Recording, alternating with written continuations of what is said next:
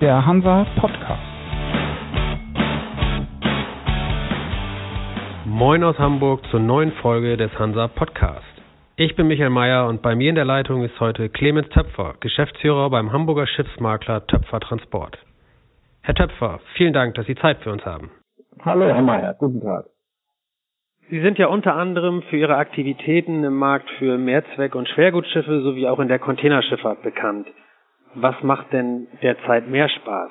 MPP oder Container? Eigentlich äh, im Endeffekt beides. Natürlich ist, ist der Hype auf der Containerseite äh, ein ganz anderer. Da ist natürlich äh, ein, ein unglaublicher Schwung drin, äh, den wir lange nicht so gesehen haben. Aber natürlich auch äh, aus Maklersicht viel mehr los, viel mehr Konkurrenz, äh, viel mehr Gestachel und so weiter. Also beides bringt auf, auf seine Art Spaß im Endeffekt. Würden Sie denn vielleicht auch gerne in der Bulkschifffahrt mehr machen, gerade auch wenn die Konkurrenz im Containermarkt so groß ist? Es würde sich ja auch aus der Unternehmenshistorie und selbst aus Ihrem eigenen Werdegang nach Stationen bei Kagel und Oldendorf eigentlich anbieten, oder? Naja, wir, wir, wir machen auch, auch Bulk. Da sind wir auch zurzeit, gerade jetzt auch sehr aktiv ähm, auf der Verkäuferseite. Ähm, insofern, das äh, läuft aber als, als deutscher Makler ähm, muss man sich erstmal muss man sich teilweise ein bisschen fokussieren. Auch wo haben wir die meisten Kunden, äh, gerade wenn man sich den deutschen Markt anguckt, äh, von der Räder und natürlich von der Bankenseite. Und dann haben wir uns auch überlegt, als die ganze KG-Arie hier zu Ende war, wo fokussieren wir uns und wie gewinnen wir auch äh, direkte Kunden? Und äh, wenn ich jetzt in Griechenland ankomme und will Bulka verkaufen, äh, dann konkurriere ich mit den griechischen und den Londoner Maklern. Und wenn ich Container äh, dort anbiete, dann haben sie das Gefühl, sie, die Griechen oder auch andere, sie sprechen halt mit einem der Kernmärkte und dort mit einem dann vielleicht auch der, der, der äh, Kernmakler. Insofern hatten wir uns dann eben entschieden, dass wir einen Fokus auf Multipurpose und Container setzen Nichtsdestotrotz, äh, wir sind ja bei uns neun Leute im Büro und ähm, es sind andere Makler, die konzentrieren sich bei uns auf Tanker und andere auf Bulker. Also äh, wir bieten im Prinzip alles an und äh, sind auch aktiv auf allen Märkten. Und wo haben Sie die meisten Kunden? Sie sprachen an, dass es immer so ein bisschen davon abhängt, wo man mehr engagiert ist. Ist das eher MPP oder eher Container im Moment? Wenn wir durch die Jahre so durchgehen, dann, dann ist so die Anzahl an Schiffen, die wir verkaufen, ist, äh, ich glaube, Container führt so ein bisschen dann kommen äh, ganz schnell die, die MPPs äh, dahinter.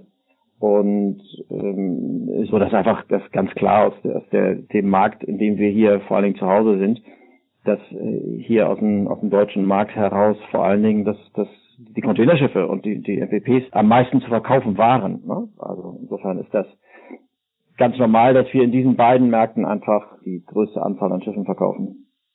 Ist denn für Sie das Geschäft mit dem Abbau der, der Bankenportfolios äh, mittlerweile abgeschlossen oder ist da noch viel im Markt, was nach Käufern sucht? Ja, da ist noch was da. Es ist natürlich weniger geworden, aber gerade zur Zeit sind doch einige der Banken, die noch aktiv sind. Und erzähle erzähl ich keine Geheimnisse, dass das vor allen Dingen NordLB und Portfolio Management äh, gerade sind, die noch so die mit den letzten Verbleibenden äh, sind. Und die sind, die sind dann eben auch aktiv äh, zurzeit mit einigen Schiffen im Markt. Ich meine, gerade was den Containermarkt angeht, äh, wir haben, oder ja, die Banken haben seit gefühlten 10, 12 Jahren auf diesen Moment auch so ein bisschen gewartet, äh, dass man doch irgendwann mal gut wieder aus den Schiffen rauskommt. Und insofern ist das ganz logisch, dass einfach jetzt dort auch ein bisschen Gas gegeben wird teilweise. Das heißt, Sie gehen davon aus, dass es jetzt noch wieder mehr Verkäufe geben wird angesichts der Situation gerade in der Containerschifffahrt?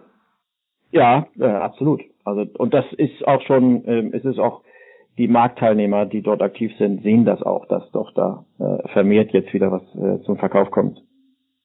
Sie machen ja nicht nur Verkäufe, sondern Sie beschäftigen sich ja auch mit Raten oder mit Markt- und Ladungsentwicklung, zumindest auch in der MPP-Branche.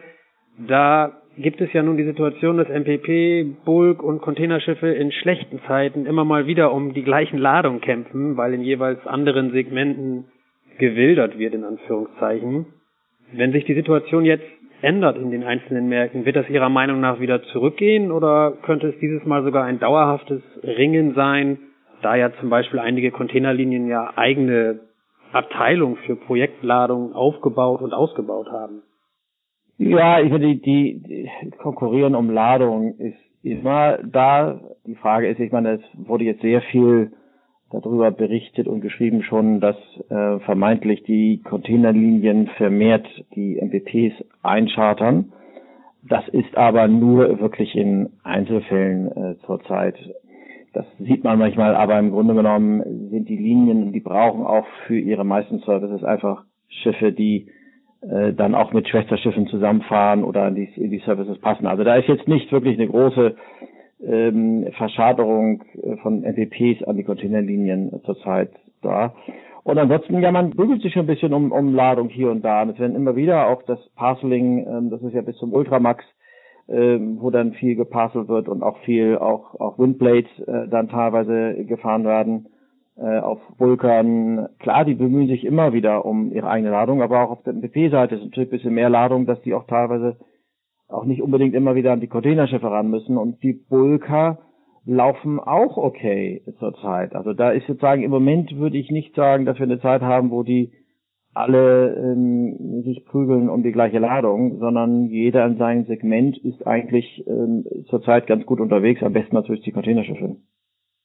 Man hört, dass durch den Aufstieg in der Containerschifffahrt oder in dessen Sog auch die MPP-Raten angezogen sind, auch ihr Töpferindex für MPP-Schiffe ist gestiegen. Glauben Sie denn, dass das noch weiter anhalten wird oder ist irgendwann dann auch mal wieder Schluss jetzt? Also was MPP angeht, ähm, da sind wir sehr zuversichtlich, was eigentlich so das nächste Jahr angeht, was wir so äh, an Ladungsmöglichkeiten sehen oder was auch wir hören, was einige im Markt eigentlich vorhaben in diesem Jahr da sind wir positiv gestimmt, was die MVP-Raten angeht. Was den Containermarkt angeht, das ist natürlich hohe Spekulation. Ähm, wir, wir sehen eigentlich einen relativ guten Markt für, für die nächsten Wochen. Aber wir sind ja alle überrascht worden von der Entwicklung. Die hat keiner kommen sehen, hat auch keine Containerlinie äh, wirklich kommen sehen. Und ich glaube, genauso werden wir dann überrascht sein, wenn es äh, andersrum geht. Die sind da aber positiv. Ich meine, auch gerade hat ja Joe Biden auch noch wieder ähm, verkündet, ordentlich Geld auszugeben und äh, eine Art fast Helikoptergeld in Amerika zu verteilen. Mal gucken, wie weit das geht. Aber das, was da angekündigt wird, dass äh, viele Milliarden von dem werden äh, im Containermarkt, im Ladungsbereich sozusagen äh, landen, was alles gekauft wird von den Amerikanern. Also da sind wir recht positiv, aber äh, es kommt auf einmal dann doch schneller anders, als wir alle mit rechnen, gerade containerseitig. Mal gucken. Und Bulka ist, ist eigentlich, wir sind da, da weit von einem Boom entfernt und ähm, das ist ja auf ganz anderen Geschwindigkeit. Und da sind wir längerfristig sozusagen positiv für das Jahr, äh, dass es da wenig Rückschläge geben wird, wobei die Containerfahrt, wie gesagt, da ist eher möglich, dass es Rückschläge geben kann.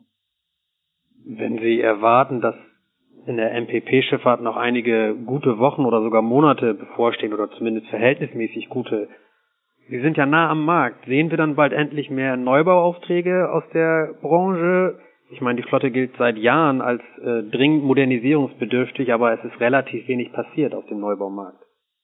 Schwieriges Thema, ähm, weil einfach für unabhängige Räder jetzt in Neubauten einzusteigen äh, mit der Schwierigkeit, sich zu entscheiden, welchen Antrieb ich denn benutze. Ob ich jetzt auf Gas gehe, gehe ich auf HFO, was mache ich denn? Und ähm, das ist wahnsinnig schwierig für alle. Das Risiko ist einfach äh, dadurch für äh, den Besteller deutlich gestiegen.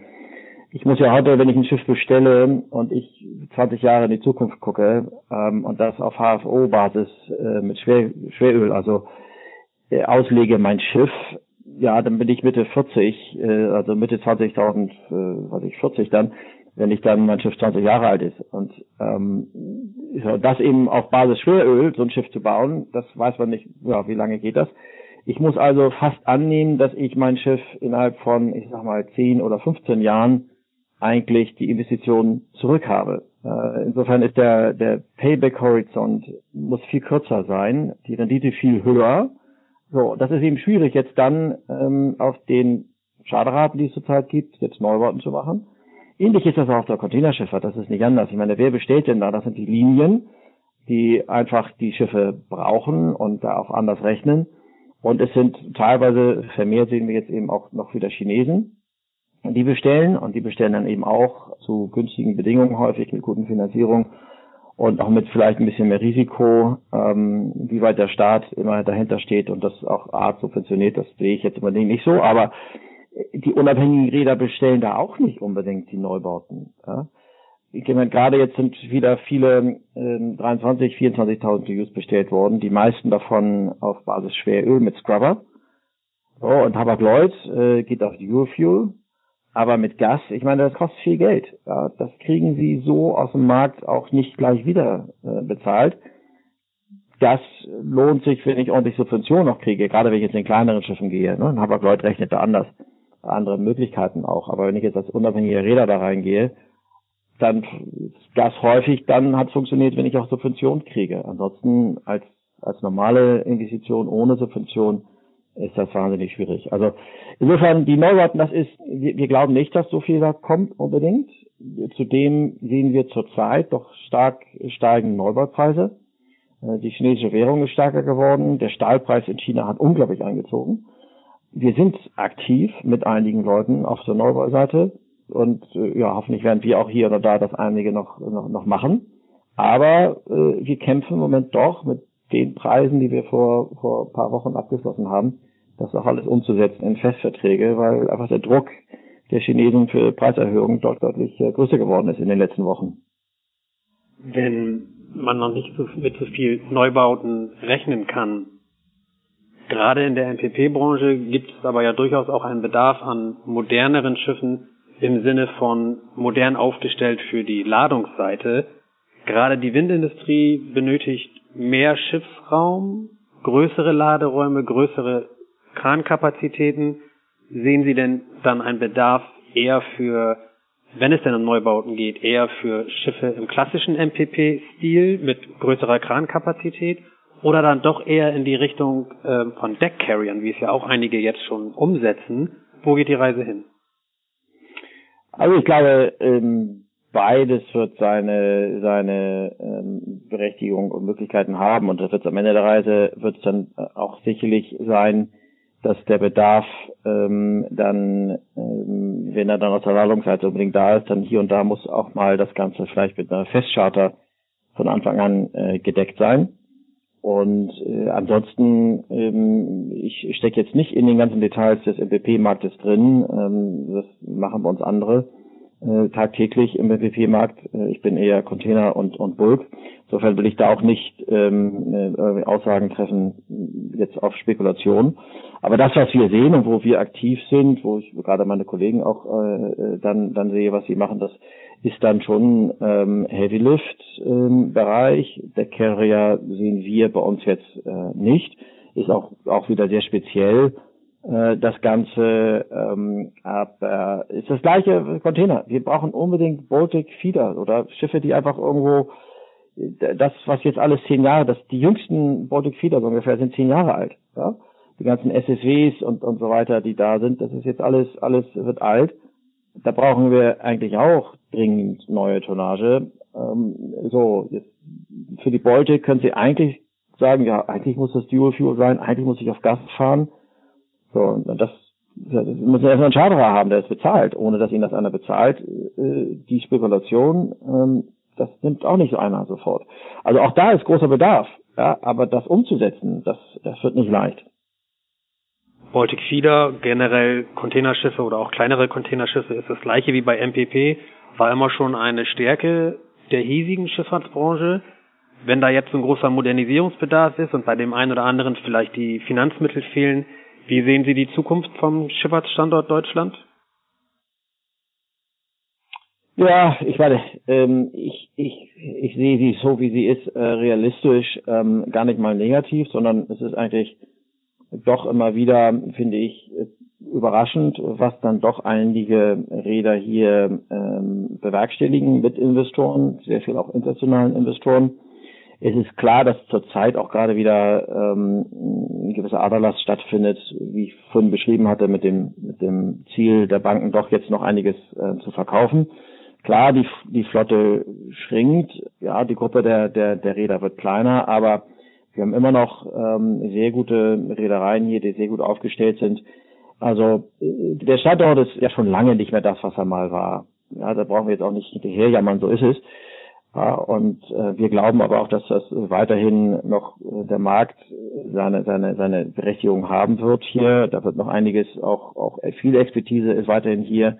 Wahnsinnig viel, in, in, wenn ich so einen ganzen Maklerläden mir angucke, was so Container Chartering angeht, äh, MPP, da ist doch sehr viel Know-how, sehr viel, gucken Sie sich BlueNet an, äh, mit sehr viel auch griechischen ähm, Rädern im Portfolio, äh, die aus Hamburg hier betreut werden.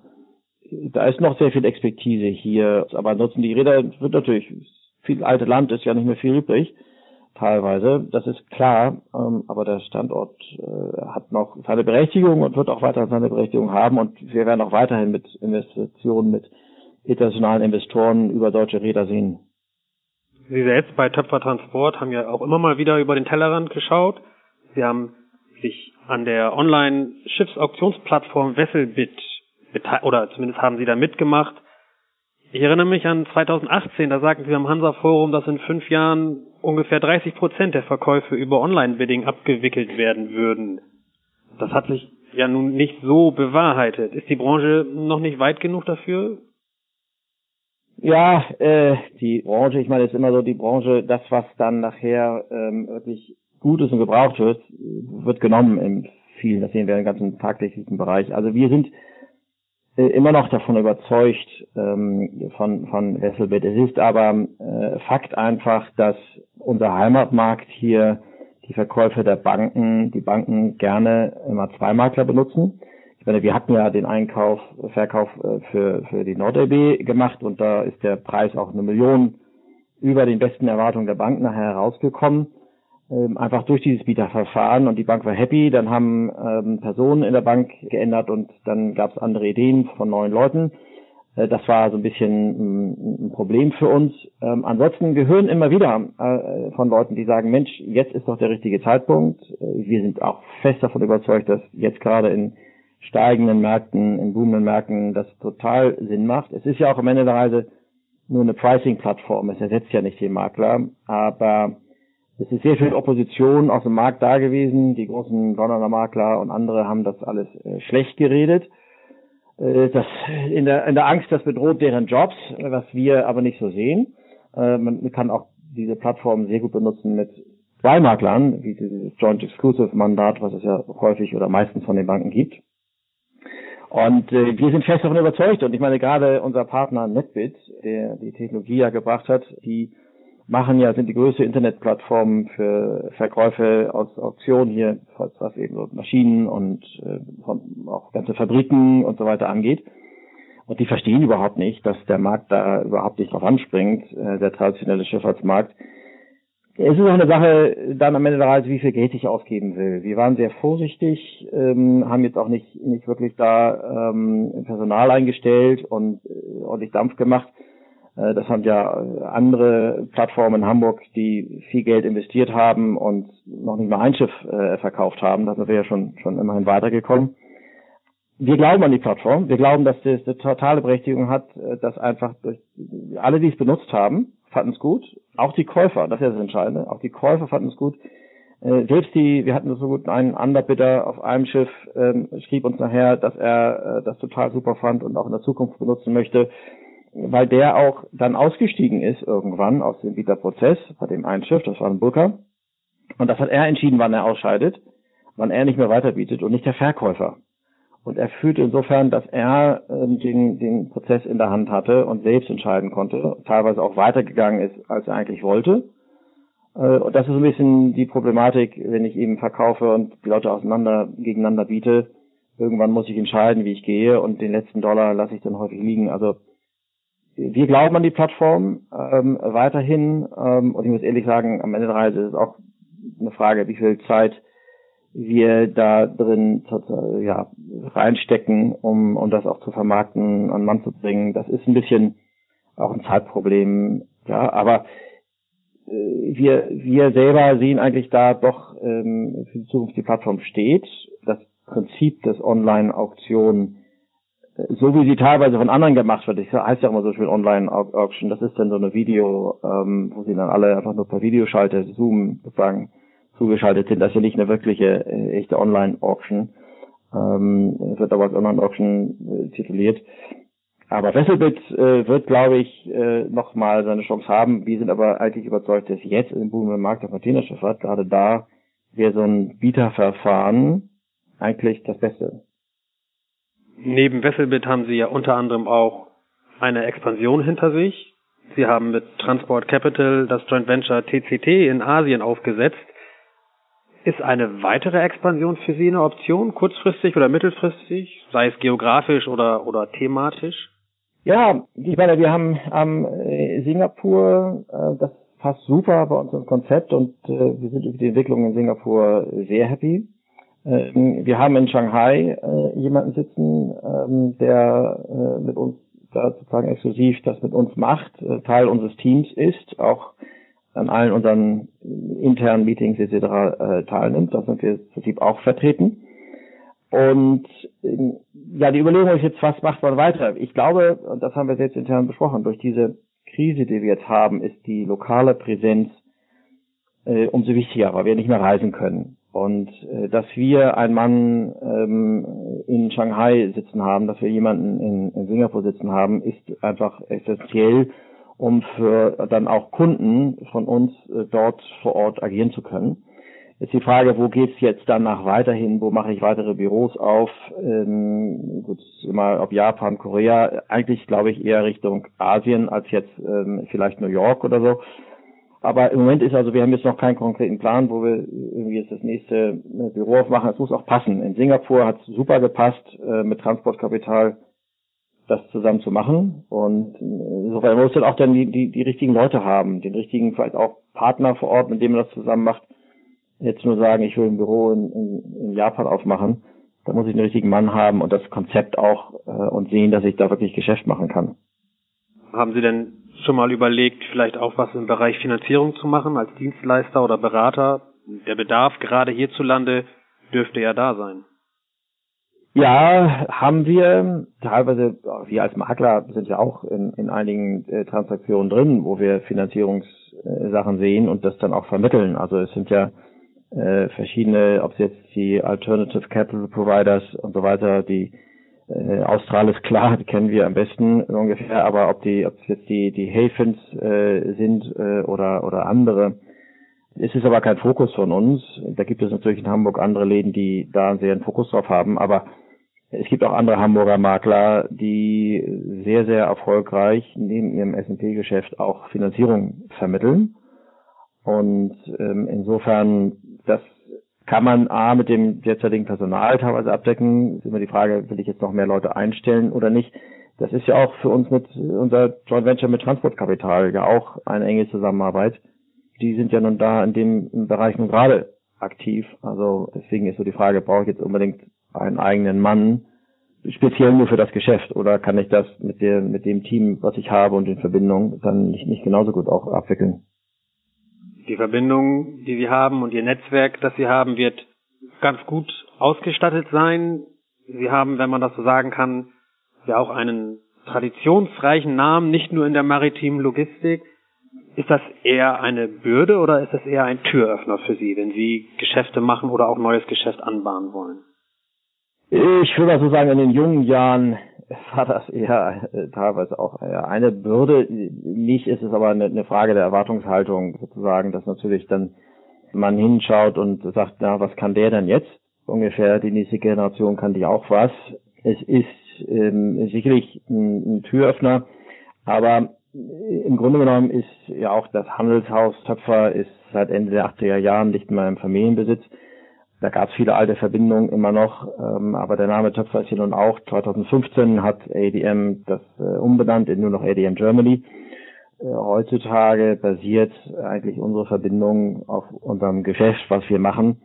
Teilweise ist es eher so, dass die Leute dann immer die Erwartung haben, dass so unglaublich viel Geld im Hintergrund ist. Das ist ja aber in der Familie alles äh, in die Stiftung geflossen und auch die Kinder haben ja alle einen Erbverzicht gemacht. Insofern ist da eher die Erwartungshaltung äh, ungefähr, naja, da ist ja viel da, der muss ja eigentlich gar nicht mehr arbeiten.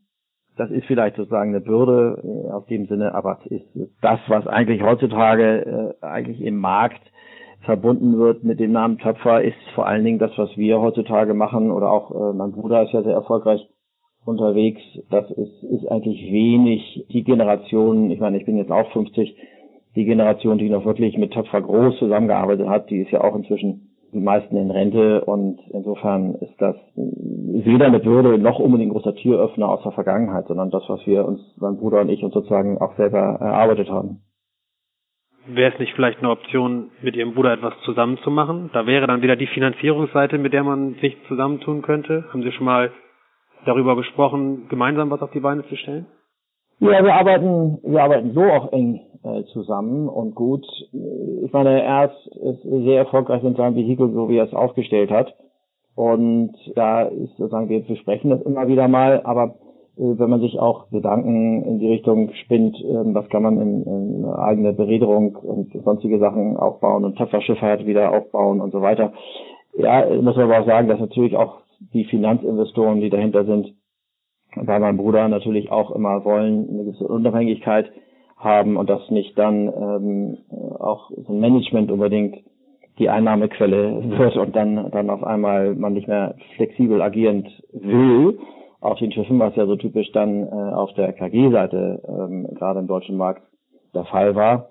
Insofern wir arbeiten sehr eng und gut zusammen da und auch auch jeder hat so ist so sein eigener Chef und das funktioniert so ganz gut und bis jetzt noch nicht dazu gekommen, dass wir gesagt haben, wir wollen unbedingt jetzt ein gemeinsames Unternehmen äh, gründen, sondern so die Zusammenarbeit, wie wir sie machen, zurzeit äh, funktioniert eigentlich für beide, für beide ganz gut. Wir schätzen uns beide sehr, was wir so machen. Ich meine, er hat natürlich da den Sechser im Lotto mit äh, seinen amerikanischen Investoren gezogen, dass er das damals an Land ziehen konnte.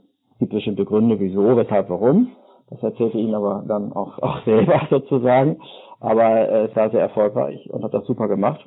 Und äh, wir beide ähm, ja, sind aber sehr eng zusammen. Wir brauchen da jetzt aber jetzt nicht eine gemeinsame Firma, um noch enger zusammenzuarbeiten. Sozusagen. Das ist jetzt nicht ein Ziel, was wir jetzt vielleicht auch gerade im Kopf hätten.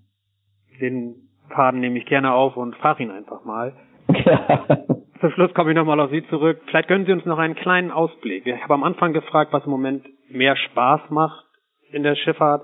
Was meinen Sie, wenn Sie am Ende des Jahres zurückblicken? Was hat dann tatsächlich 2021 mehr Spaß gemacht oder mehr Erfolg gebracht? MPP oder Containerschifffahrt?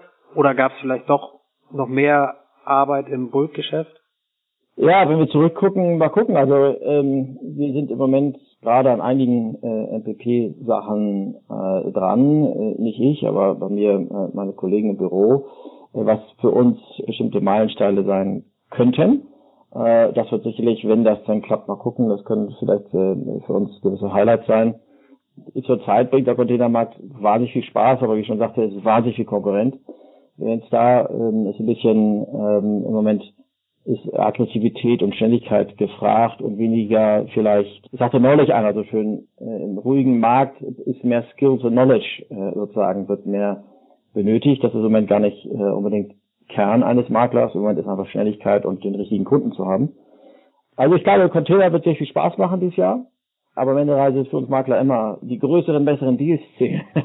und das ist eigentlich völlig egal, ob ich jetzt ja, sehr viel Bulkgeschäft abschließe. Wir sind im Bulk, haben wir einiges im Moment gerade zum Verkauf. Ähm, was jetzt für uns am Ende der Reise dann zurückgucken, was am meisten Spaß macht. Mal gucken, das werden wir im Dezember sehen. Ansonsten sind wir, sind wir gut aktiv auf allen diesen drei Märkten. Wir sind gespannt, wie sich das äh, weiterentwickelt und was Sie noch so alles vorhaben in diesem Jahr. Herr Töpfer, vielen Dank für das interessante Gespräch. Damit sind wir heute auch schon am Ende angelangt. Ich verabschiede mich, sage Tschüss und bis zum nächsten Mal.